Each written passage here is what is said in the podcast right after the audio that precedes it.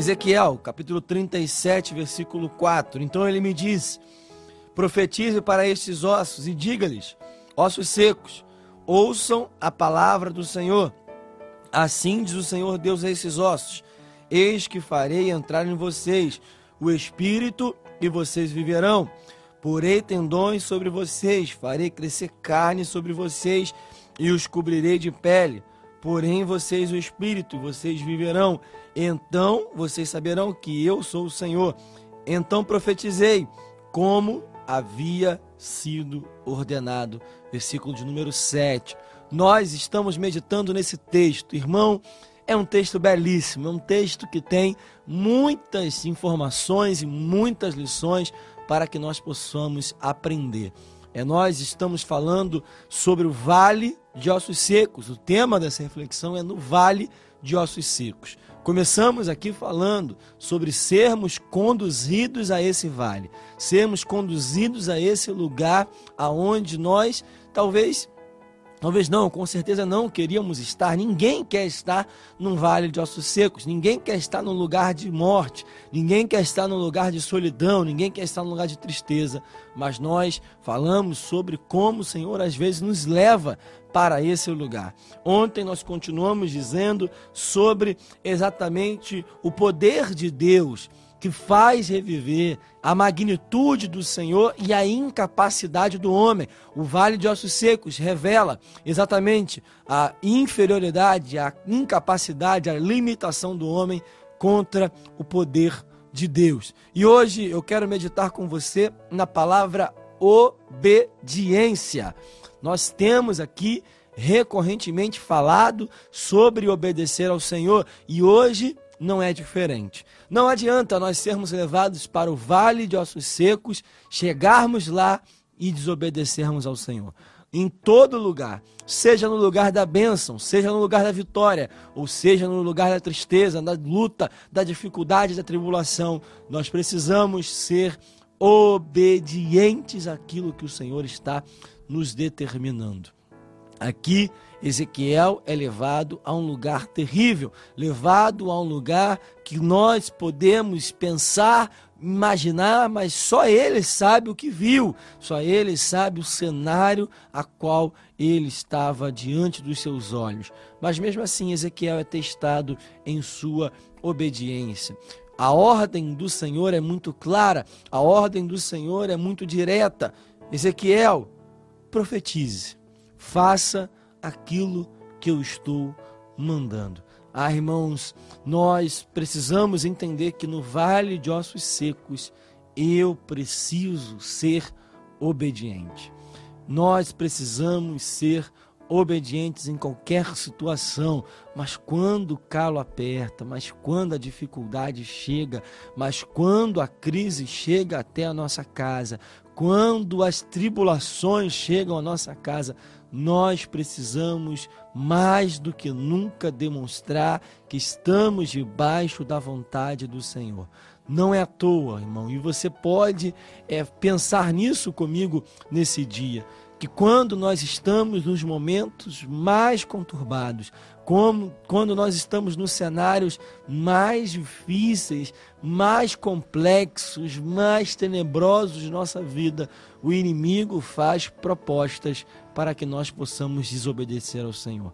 São exatamente nesses momentos que o inimigo coloca ciladas, que o inimigo coloca propostas, que o inimigo coloca tentações para que nós possamos dar um jeitinho, para que nós possamos entrar em um atalho, para que nós possamos fazer algo que vai nos beneficiar de forma temporária e vai de alguma forma amenizar a nossa dor. Mas cuidado com isso porque, como eu tenho dito aqui também de forma recorrente, dois reinos não deixam de trabalhar.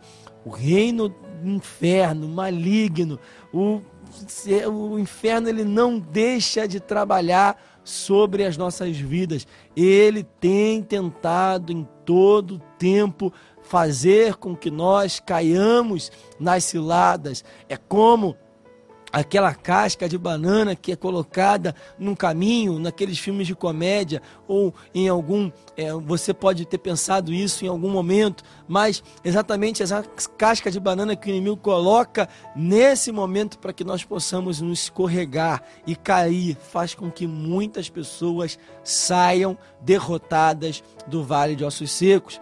Eu tenho uma 27 anos, 28 anos e eu já tive uma infância marcada por jogar muitos jogos de videogame. Eu lembro exatamente sobre isso, sobre um jogo aonde tinha uma casca de banana que fazia com que é nós é que estávamos pilotando um carro viéssemos a rodar e ficássemos pelo caminho. É exatamente isso que o inimigo faz conosco. Ele joga as suas ciladas, ele joga as suas armadilhas, ele joga essas cascas de banana, joga os seus instrumentos, às vezes através de palavras, através de pessoas que são usadas pelo maligno para falar coisas que possam nos desanimar, para tentar nos tirar tirar do foco, para tentar nos tirar do alvo, para tentar nos faz, fazendo que nós possamos escorregar e sair da rota que o Senhor estabeleceu, ou tentar um jeitinho, um atalho, uma forma de sair temporariamente do vale de ossos secos. Eu fico pensando que Ezequiel estava no lugar que o Senhor determinou que ele estivesse. Mas se por um momento, se por um lapso, por uma proposta que o inimigo poderia fazer, Ezequiel saísse desse lugar, Ezequiel procurasse sair desse local aonde ele estava, ele não viveria aquele momento sobrenatural de ver a ressurreição, de ver aqueles ossos se transformando em vida novamente. Irmãos, não saia desse lugar. Não saia desse vale. Não saia do lugar que o Senhor está determinando você ficar. Não saia do lugar de obediência ao Senhor. É fundamental que nós tenhamos nesse momento uma atitude de obediência. Nós precisamos obedecer. É no vale que a nossa obediência é testada até o limite. Eu lembro e eu vinha lembrando exatamente sobre esse texto, sobre essa passagem, de um programa que nós, há algum tempo na televisão, que se chamava No Limite. Eles eram levados para algum lugar que era totalmente é, atípico, totalmente diferente da sua rotina, e eles ali eram testados até o limite da sua capacidade. Tinham que comer aquilo que não gostavam, tinham que comer aquilo que nós não costumamos comer, tinham que fazer provas totalmente diferente da sua rotina, fazer provas que testavam ao limite a sua coragem, testavam a sua paciência, a sua determinação.